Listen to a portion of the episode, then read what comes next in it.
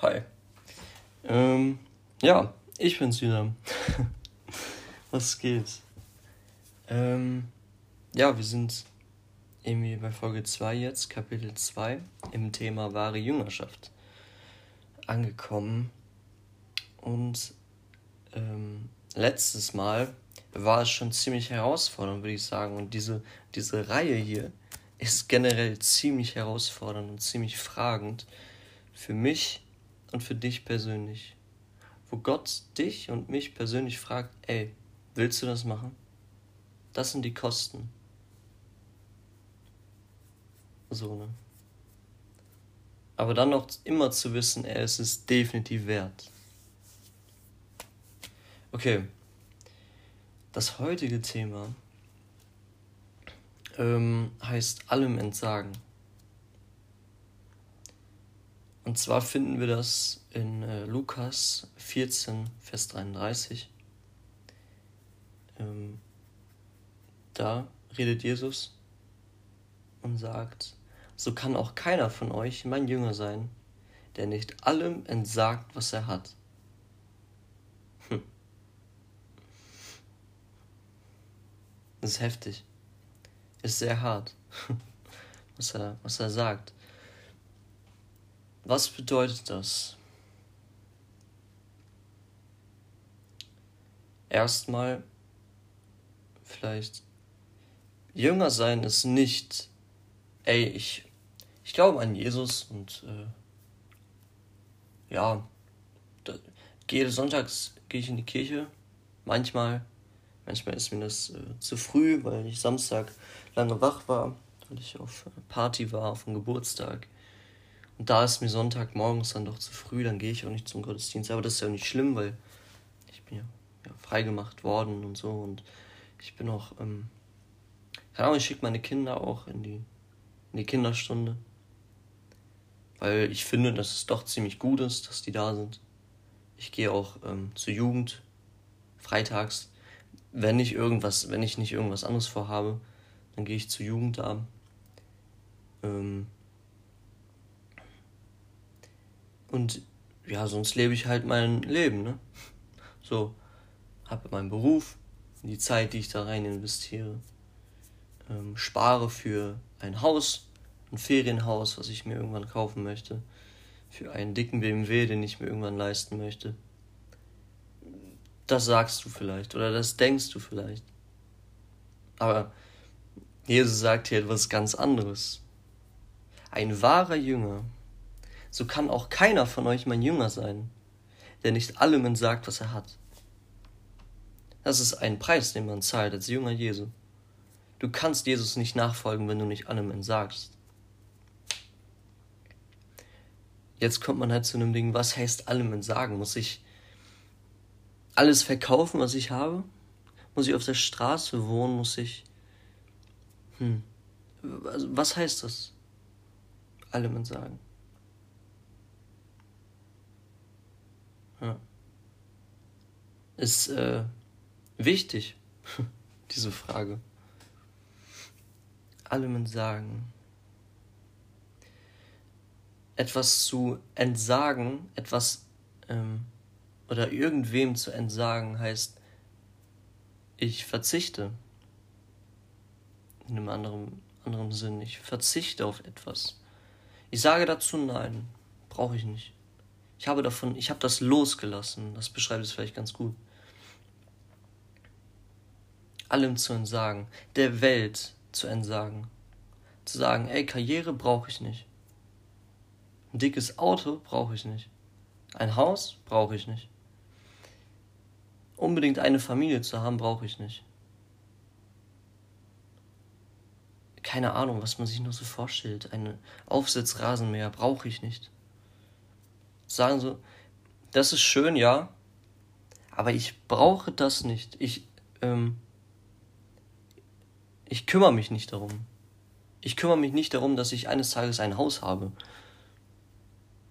Sondern ich, ich entsage dem für, für Jesus.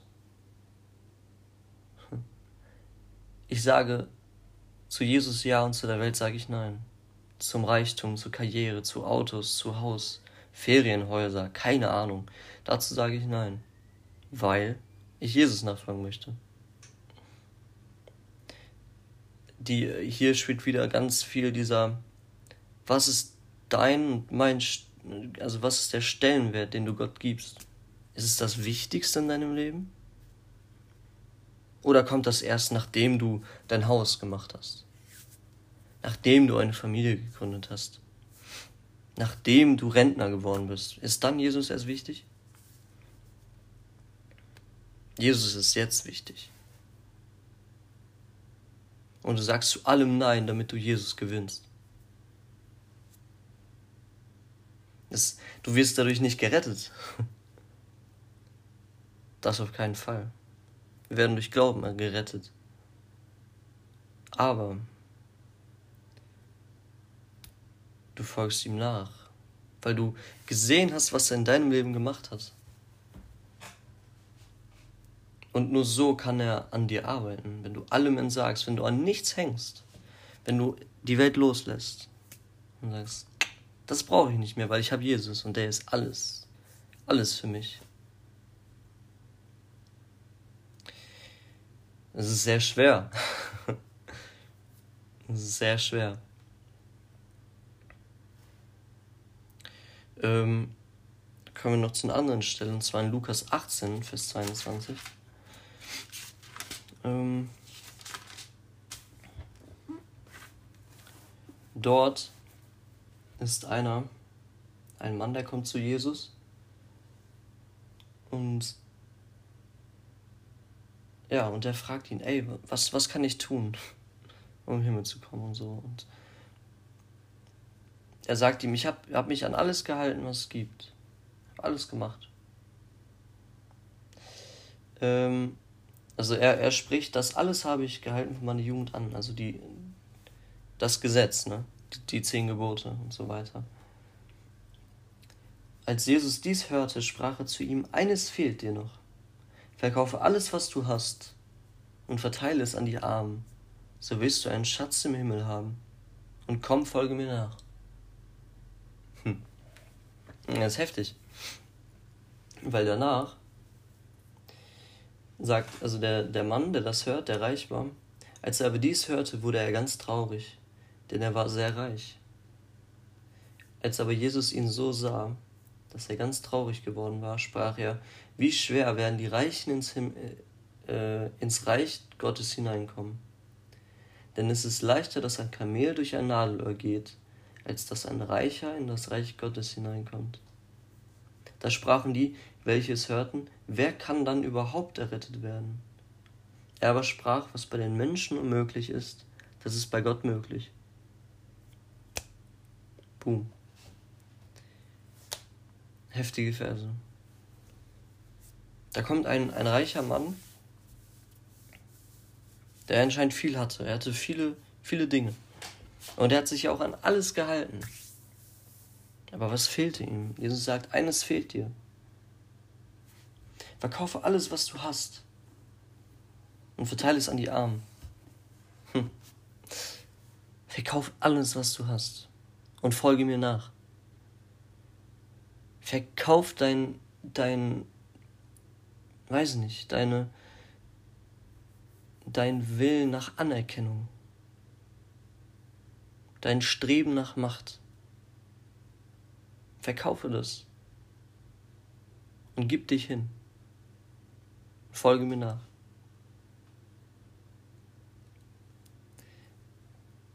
Das sollen wir tun. Und das erwartet Jesus von jedem Jünger, sich selber zu verkaufen. Der reiche Mann war definiert dadurch, dass er reich war. Er war quasi selber Reichtum, weil er, er hatte viel und er war das. Er musste, weil er sein Reichtum verkaufen musste, musste er sich selbst verkaufen, zum Teil, weil er dadurch definiert war. Sich selbst zu verkaufen, sich selbst hinzugeben und zu sagen, hier Jesus, hier bin ich, ich will dir nachfolgen. Ich habe allem entsagt, was ich habe, damit ich dir nachfolgen kann. Es ist mir egal, wie meine Karriere verläuft. Es ist mir egal, was für ein Haus ich habe, ob ich überhaupt ein Haus habe. Es ist mir egal, ob ich eine Familie gründe oder nicht. Solange ich dich habe, habe ich alles gewonnen. Hm. Das ist cool, oder? Also wenn man das sagen kann, wie cool. Und ich glaube, da sollten wir alle überlegen, ob wir das sagen können. Und ob man das auch in unserem Leben sieht. Zum Beispiel, du hast ein Auto. Oder du hast ein Handy. Könntest du dieses Handy weggeben für jemand anderes, der kein Auto oder kein Handy hat? Wieso hängst du daran? So, ne? Zum Beispiel. Kannst du jemand anderes dein Auto verleihen und sagen, hier, komm, hier ist der Schlüssel, fahr. Die meisten haben Angst, dass man, dass der andere das Auto kaputt macht. Aber wenn du dem entsagt hast, dann ist dir das egal, was mit diesem Auto passiert. Weil am Ende wird es ja sowieso. Es ist ja sowieso immer kaputt. Früher oder später. Und zu sagen, das alles hier auf der Erde ist mir nicht wichtig, finde ich richtig cool, wenn man das sagen kann.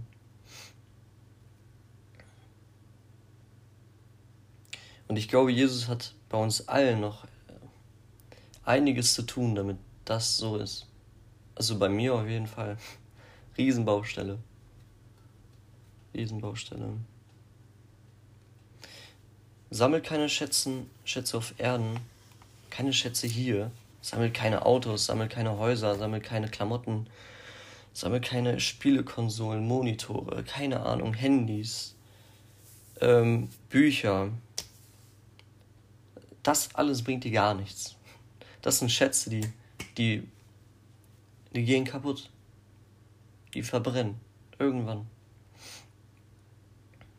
Sondern sammel die Schätze im Himmel, indem du gibst dich selber gibst. Wie cool. Und das sind dann auch Schätze, die du erstens, du kannst deren Wert nicht ermessen, weil die so groß sein werden. Und ähm, jetzt habe ich den Faden verloren. Cool, oder? Aber die, ah, die Schätze, die sind ewig. Die verrotten nicht. Die Motten können sie nicht fressen. Deine Klamotten schon. Ja. Trachtet nur nach dem Himmel, nach seiner Herrlichkeit. Und alles andere lenkt dich weg. Der Teufel versucht grandios dich abzulenken. Durch irgendwelche Dinge, die du brauchst, die du vermeintlich, also angeblich brauchst. Und die du aber eigentlich nicht brauchst. Werbung, boah, Instagram, Werbung, keine Ahnung, im Fernsehen, überall Werbung, egal wo du bist, Werbung für Dinge, die dich angeblich glücklich machen, die dich aber im Endeffekt abziehen und wegziehen von Gott. Sammel dir lieber Himmelschätze. Vertrau Gott deine Zukunft an und nicht deinen Rücklagen viele Menschen ähm, stützen sich auf, auf, ihr, auf ihr Geld, auf ihre Rücklagen, die sie machen. Ja, es ist nicht, nicht dumm, welche zu machen. Aber sich darauf zu stützen, das ist wirklich dumm.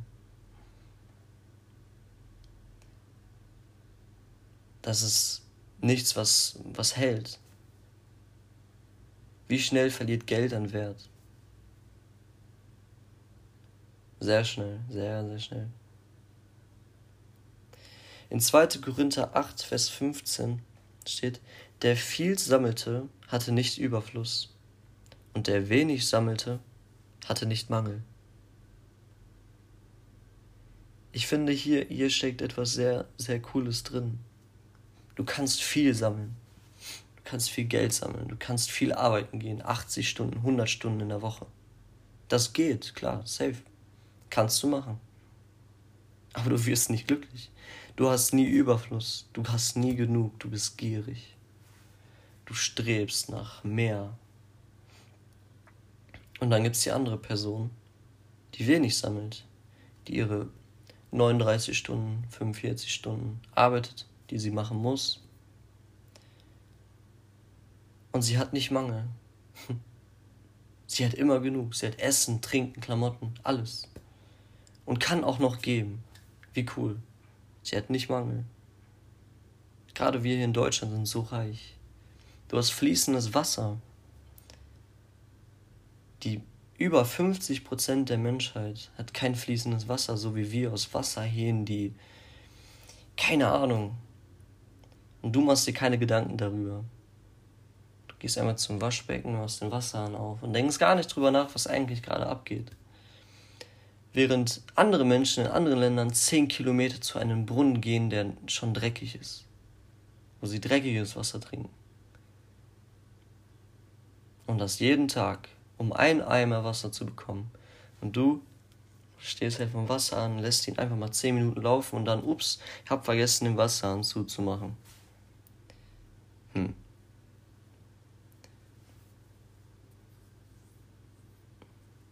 Gib viel und behalte wenig.